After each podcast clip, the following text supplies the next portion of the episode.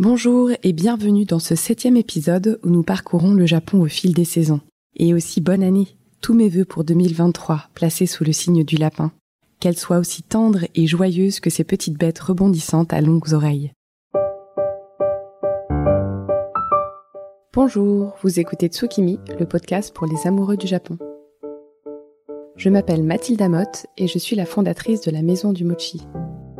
Sur ce podcast, écrit à plusieurs mains avec les membres de l'équipe de la Maison du Mochi, nous partageons notre passion pour le Japon et sa culture, rythmée par la nature et les saisons. Tsukimi est un podcast que nous publions deux fois par mois, où nous suivons sur une année le calendrier traditionnel japonais, en explorant les rituels et thématiques qui y sont liés. Pour chaque épisode, vous trouverez les liens et informations complémentaires sur la page magazine de notre site lamaisondumochi.fr. Bonne écoute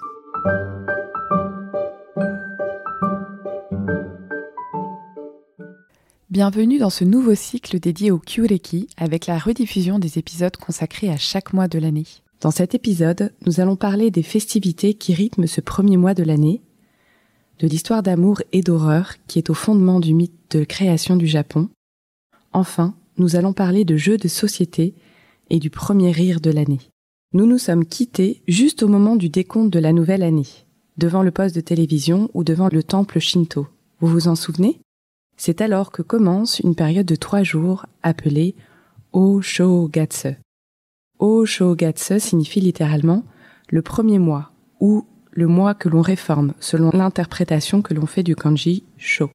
Mais avant de vous en détailler les festivités, il peut être utile de rappeler qu'avant l'adoption du calendrier grégorien en 1872, O Shogatsu correspondait à une période différente en février. Le nouvel an chinois se dit d'ailleurs en japonais Kiyu Shogatsu, que l'on peut traduire par le très bel oxymore ancien nouvel an. Le premier lever de soleil de l'année s'appelle Hatsu Hinode. On se lève tôt pour l'admirer en famille. Chez nous, le réveillon étant plutôt l'occasion de faire une grosse fête, il n'est pas rare que ce soit avant de se coucher que l'on admire le premier lever de soleil. De manière générale, toute première action de l'année est soulignée. C'est le moment où la passion des Japonais pour la symbolisation, couplée au goût pour les jeux de mots, atteint son paroxysme. Tout devient propice à célébration. La première visite du temple s'appelle Hatsu Moode. Le premier rire de l'année, Hatsu Warai. Le premier rêve, Hatsu Yume. Dans ce dernier d'ailleurs, si vous voyez le mont Fuji, un faucon ou encore, et ne me demandez pas pourquoi, une aubergine, c'est un très bon présage. Mais revenons à Oshogatsu, le nouvel an japonais. Cette période de trois jours est appelée également Sanganichi. Si vous allez au Japon à ce moment, vous serez surpris de trouver tous les magasins fermés. Les Japonais reprennent en effet le travail à partir du 4 janvier on déguste sur ces trois journées une cuisine appelée Osechi Ryori, dont les plats ont été préparés ou achetés à l'avance et peuvent se conserver plusieurs jours. Ces trois premiers jours sont en effet destinés à se reposer et à accueillir Toshigami-sama, la divinité de l'année, que les bruits de cuisine pourraient chasser, donc on ne cuisine pas. Par Toshigami-sama, on entend la divinité, mais aussi les esprits de famille, car le terme se compose de deux mots, Toshi, année, et Kami, qui se traduit par divinité ou esprit. Le dieu Toshigami, également appelé O-Toshi, est le fils du dieu Susanoo, dont nous avons parlé dans l'épisode dédié au mois de décembre. Susanoo est le frère d'Amaterasu, la déesse du soleil, qui s'était enfermé dans une grotte après une violente dispute avec son frère. Il était question, souvenez-vous, d'extrêmement étalé partout dans le palais d'Amaterasu et de poneys célestes écorchés. Mais avant la génération d'Amaterasu et de Susanoo, il y avait la génération fondatrice du Japon et l'histoire d'amour et d'horreur d'Izanami et d'Izanagi. Cette histoire, vous le verrez, ne va pas sans rappeler le mythe d'Orphée, qui, descendu aux enfers pour chercher sa bien-aimée Eurydice, se retourne vers elle avant d'en être sorti et la perd. Mais dans cette histoire-ci, la chute est, vous le verrez, plus grinçante et correspond bien au goût des Japonais pour les histoires qui font frissonner. Éteignez donc les lumières et laissez-moi vous raconter l'une des versions du mythe d'Izanami et d'Izanagi.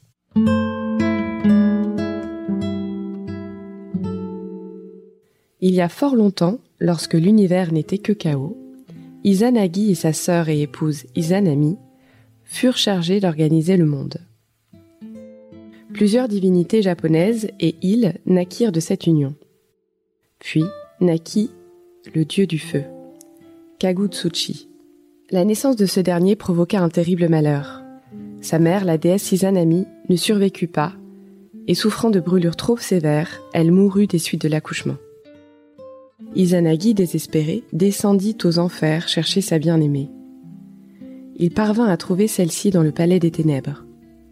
Elle accepta de le suivre, à condition de ne pas la regarder avant d'atteindre la sortie. Izanagi accepta et attendit qu'Izanami sorte du palais.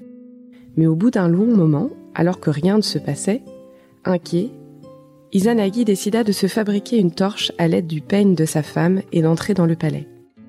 Mais là, stupeur, à la lumière de la torche, il découvrit le corps de son épouse. Sa belle, sa tendre épouse, était devenue un zombie au corps mangé par la décomposition. Izanami, mortifiée et humiliée par le regard plein d'épouvante que lui lança son cher et tendre, fut gagnée par la rage du désespoir. Elle invoqua tous les esprits du monde des morts et les envoya à la poursuite de son mari. Après une course infernale à plus d'un titre, le dieu parvint de justesse à leur échapper. Fort de cette expérience, il décida de sceller à tout jamais la voie reliant le monde des morts à celui des vivants. De retour chez les vivants, le dieu se nettoya pour soigner ses blessures. C'est ainsi que naquit, selon la légende, le rituel de purification, encore pratiqué aujourd'hui dans les rituels shinto. Des souillures dont il se purifia naquirent des divinités, parmi lesquelles la déesse Amaterasu, et l'impétueux Susanoo. Et voilà, la boucle bouclée. Terrible, n'est-ce pas, cette histoire d'amour qui ne finit pas comme une tragédie grecque, mais comme un conte à vous glacer le sang. Mais j'espère que je ne vous ai pas coupé l'appétit, car il est temps de revenir à l'oshogatsu et à ce qui intéresse beaucoup d'entre nous, la nourriture. Les plats d'osechi ryori, la nourriture que l'on déguste pendant l'oshogatsu, sont disposés dans une grande boîte à plusieurs étages appelée Jubako. Et parce que cette boîte est laissée en libre service pendant ces trois journées, on est souvent tenté d'y plonger une baguette ou deux. De ce fait, et la langue japonaise étant si riche et pleine de malice, il existe un terme spécifique pour désigner la prise de poids du nouvel an. Shogatsu Butori.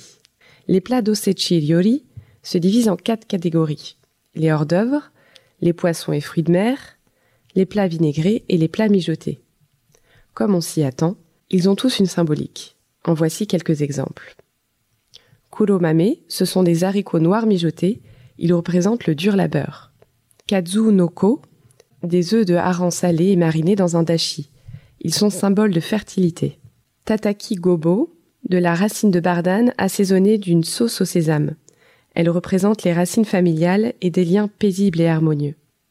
Une fois les trois premiers jours passés, les festivités continuent avec la parade des pompiers qui se déroule dans tout le pays le 6 janvier. Ou encore la bouillie aux sept herbes, appelée Nanakusa Gayu. Ce potage se prépare le 7 janvier, jour de Nanakusa no Seku. J'ai personnellement découvert cette coutume grâce à Anna Shoji, que vous avez peut-être écouté lors de notre entretien en épisode 6. Anna Shoji est maraîchère de légumes japonais en Touraine. En janvier, elle propose des colis composés des ingrédients nécessaires pour confectionner Nanakusa Gayo. Voici l'histoire de cette tradition du potage aux sept herbes. Le 7 janvier, qui est un chiffre porte-bonheur au Japon, on récolte sept herbes bien spécifiques au jardin et on les apprête en chantant la chanson Nanakusa Bayashi. On cuit ensuite le riz dans une plus grande quantité d'eau que d'habitude pour obtenir une bouillie et on ajoute les herbes émincées avant de les déguster. Ce potage est réputé éloigner les mauvais esprits et fortifier la santé. Pour ceux que cela intéresse, je vous fournirai les détails des plantes à récolter dans l'article dédié à l'épisode sur notre site internet. Parmi ces herbes, il y a notamment le céri ou céleri d'eau, le kobe, connu chez nous sous le nom de mouron blanc, il y a aussi le kabou, qui signifie navet, et le daikon, ce long et gros radis blanc si populaire au Japon. Mais nous n'avons pas encore parlé de ce qui se passait à cette période dans le calendrier, le Kyureki. Ce qui prédomine dans cette période, c'est le fait que l'on parle déjà des premiers frémissements du printemps. Ce qui n'est pas si étonnant, car selon le Kureki, nous sommes à la fin de l'hiver. Ainsi, on évoque le blé qui pousse sous la neige, le céleri d'eau qui fleurit. C'est d'ailleurs le même que celui qu'on utilise pour fabriquer le potage de cette plante. On parle aussi des sources qui dégèlent, des pétasites qui bourgeonnent, et des faisans qui se remettent à chanter, ainsi que les poules qui se remettent à pondre. Depuis que je connais le Kureki, je ne vois plus du même œil le début de l'année, que je trouvais froid et long. En réalité, les signes annonciateurs du printemps arrivent très tôt, avec en premier lieu la croissance progressive des bourgeons et des jeunes plantes qui pointent leur nez çà et là. Il y aura d'abord le perce-neige, puis les narcisses, et puis les pruniers, qui peuvent fleurir très tôt, dès février. Mais revenons à notre mois de janvier. Outre les festivités liées à la nouvelle année, L'événement incontournable de janvier au Japon est Seijin no Hi, la fête de la majorité. Celle-ci a lieu le deuxième lundi de janvier. Cette année, en 2023, c'est donc le 9 janvier. Les Japonais fêtant leurs 20 ans du 2 avril précédent au 1er avril de l'année en cours sont invités à une cérémonie organisée par la mairie de chaque ville. Pour l'occasion, les hommes s'habillent généralement en costume occidental, et les femmes portent le furisode, le kimono à manches longues. Ils assistent à un discours et reçoivent des cadeaux. Après la cérémonie, les jeunes déambulent dans les rues et se rendent au temple faire une prière. Les jeunes femmes en particulier, avec leurs belles tenues colorées, sont au centre de cette journée. Mais depuis avril 2022, l'âge de la majorité a changé de 20 à 18 ans. Ce changement sème la confusion car à 18 ans en janvier, les jeunes sont en plein examen d'entrée dans l'université. Certaines municipalités ont ainsi décidé de maintenir la cérémonie à 20 ans, tandis que d'autres ont décidé d'opérer tout de même le changement. L'avenir nous dira lequel des deux âges l'emporte. Mais avant de vous proposer la recette du mois, je voudrais que l'on revienne sur le concept du premier rire de l'année, le Hatsuwarai. Ceux qui connaissent l'amour des Japonais pour les jeux de mots et les estampes malicieuses savent combien le rire est précieux au Japon. Et quoi de plus efficace pour le provoquer qu'un bon jeu de société? Il existe au Japon un jeu très ancien appelé Fukuwarai, qui consiste à recomposer un visage les yeux bandés. Sur une feuille représentant une tête sans visage, chaque participant, après s'être bandé les yeux, doit tenter de replacer la bouche, les yeux, les sourcils et le nez le plus correctement possible. L'entourage peut guider ou bien encourager le participant à faire n'importe quoi. Pour ma part, l'un des plus gros fous rires de ma vie est dû au jeu des cris des animaux. Le connaissez-vous? Chaque participant s'attribue un cri d'animal. Je me souviens que moi, je choisissais toujours celui du cochon, qui était à la fois très drôle et difficile à faire. Tous les participants doivent mémoriser le cri des autres. On se met en rond et on distribue ensuite des cartes à chacun. Lorsqu'on tombe sur la même carte, le premier qui fait le cri de l'autre a gagné je me souviens qu'avec mes cousins, on avait tellement ri qu'on a fini par tous faire la queue aux toilettes tant les hurlements de rire avaient rendu la chose pressante. Et voici le moment de la recette. Pour cette première recette de l'année, bien que comme nous le savons, elle ne l'est pas vraiment selon le Kyureki, je vous propose de fabriquer le Hanabira Mochi. Il s'agit traditionnellement du premier wagashi que l'on déguste dans l'année. Le wagashi est le nom que l'on utilise pour désigner les pâtisseries traditionnelles japonaises, à l'opposé des yogashi, les pâtisseries venues d'ailleurs. Le hanabira mochi consiste en un rond de mochi blanc et fin, replié en demi-lune, à l'intérieur duquel on aperçoit en transparence une garniture rouge. Hanabira mochi signifie littéralement mochi pétale de fleurs. C'est un gâteau d'origine très ancienne qui aurait été dégusté par la famille impériale dès l'ère de Heian, qui s'étend entre le 7e siècle et le 12e siècle. La forme sous laquelle on le connaît aujourd'hui date de l'ère Meiji. Lorsque le directeur de l'école de thé Urasenke reçut la permission de la part de l'empereur de servir un Hanabira Mochi pour la première cérémonie de thé de l'année appelée Hatsugama. Sous la pâte de riz blanche, pliée en deux, on trouve une tige de bardane confite, une crème de haricots sucrée au miso et un morceau de mochi coloré en rouge et taillé en forme de diamant que l'on nomme Hishimochi. Dans cette recette, je vous propose de remplacer la bardane par de l'angélique confite. Et pour le diamant rouge, j'ai utilisé de la poire confite dans du jus de betterave. mais une cerise confite fera tout aussi l'affaire. Voici comment le réaliser. Tout d'abord la veille, confectionnez le shiroan au miso. Faites chauffer environ 200 g de haricots blancs cuits, et lorsqu'ils sont très chauds, ajoutez 80 g de sucre.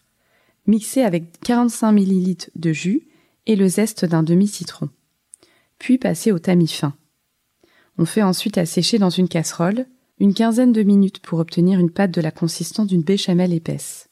Puis on laisse refroidir et on met au réfrigérateur. Le lendemain, on fabrique la pâte à mochi.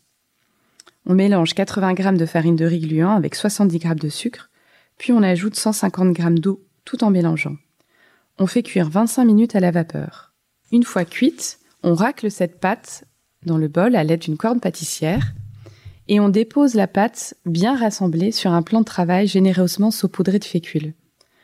On étale ensuite au rouleau à pâtisserie sur une épaisseur de 2 mm environ et on découpe des ronds de 9 cm de diamètre à l'aide d'un emporte-pièce ou d'un verre. Ensuite, on découpe l'angélique en brins de 9 cm de long.